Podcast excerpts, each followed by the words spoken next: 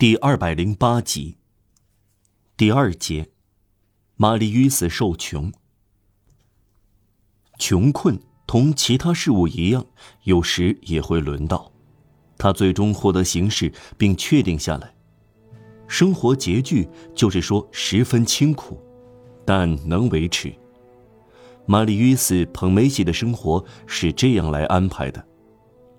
他从最狭窄的路走出来了。他前面的路变宽阔了一点。由于工作有勇气、坚持不舍和毅力，他终于凭工作每年挣到七百法郎左右。他学会了德文和英文，靠了库菲拉克把他和书商朋友拉上关系。玛丽·斯在文学书店里担当所谓有用的一般角色。他写新书介绍，翻译报纸文章，给版本做注释。编撰传记等等，不管丰年欠年，纯收入七百法郎，他以此为生，不错。怎么样呢？我们这就到来。玛丽·斯在格尔伯破屋，以每年交三十法郎的价格占据一间没有壁炉的陋室，算是办公室。里面只有必不可少的一点家具，这些家具是他的。每月，他给二房东老太婆三法郎，让她来打扫房间。每天早上端来一点热水、一只新鲜鸡蛋和一个酥的面包。这只面包和鸡蛋是他的午餐。他的午餐根据鸡蛋的贵贱，在二到四苏之间变动。傍晚六点，他沿圣亚克街走下去，在马图伦街拐角，巴塞版画店对面的卢梭饭店吃晚饭。他不喝汤，他要六苏一盆的肉，半盆三苏的蔬菜和三苏的饭后点心。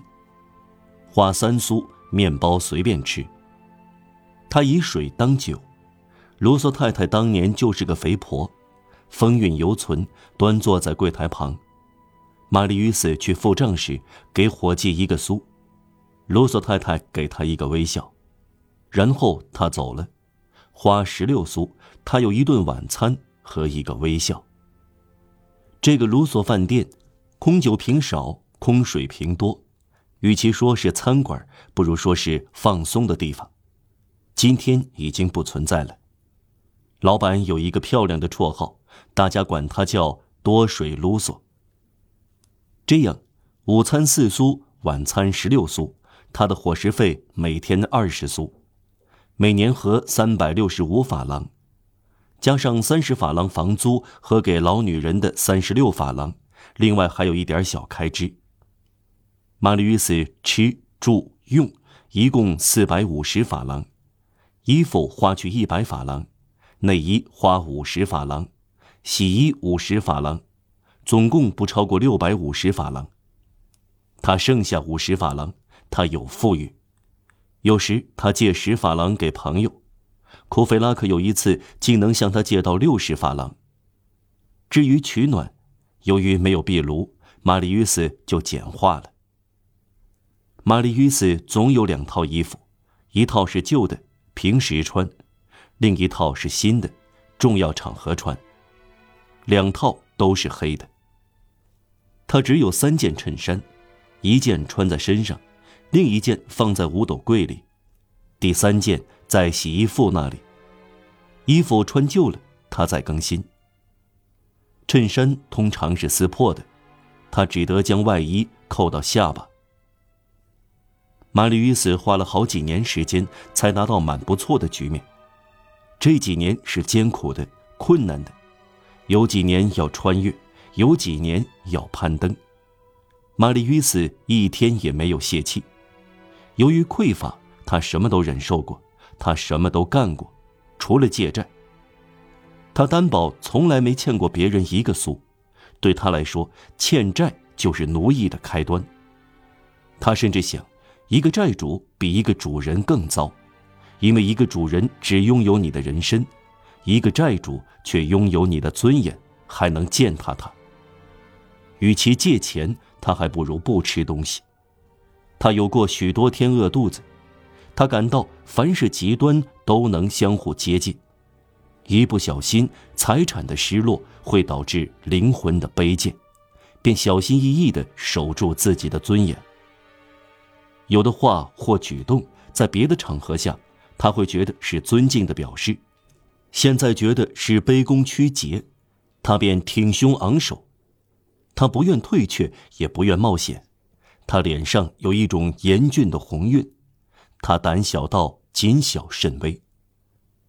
每逢遇到考验，他感到身上有一股秘密的力量在鼓励自己，有时甚至支持着他。心灵帮助身体，有时把身体托起来。他是唯一能忍受笼子禁锢的鸟。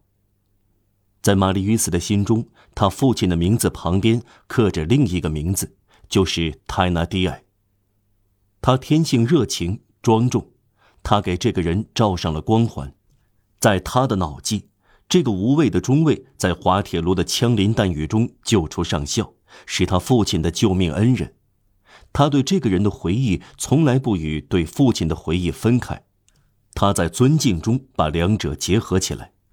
这是两个等级的崇拜：大刊供上校，小刊供泰纳蒂埃。使他越发感激涕零的是，他想到泰纳蒂埃的不幸处境，他知道泰纳蒂埃陷入其中，被吞没了。玛丽·约斯在蒙菲美获悉不幸的旅店老板破产了，此后他千方百计要找到线索，竭力达到淹没泰纳迪埃的苦难深渊里。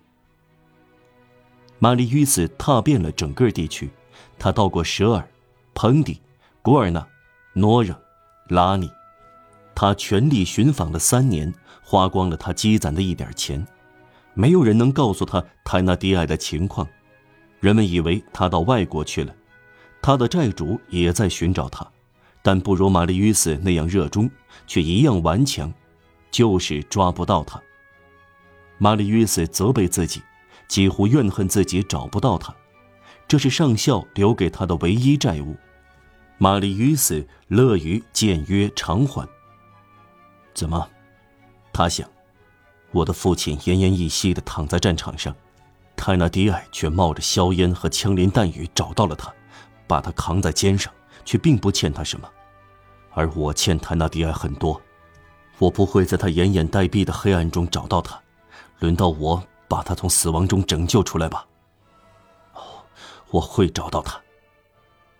为了找到泰纳迪埃，玛丽·于斯宁愿失去一条手臂；为了让他摆脱贫困，宁愿献出全部的血。重见泰纳迪埃，为他效点劳，对他说：“您不认识我，而我呢，我认识您。我在这里，支配我吧。”这是玛丽·约斯最甜蜜、最美妙的梦想。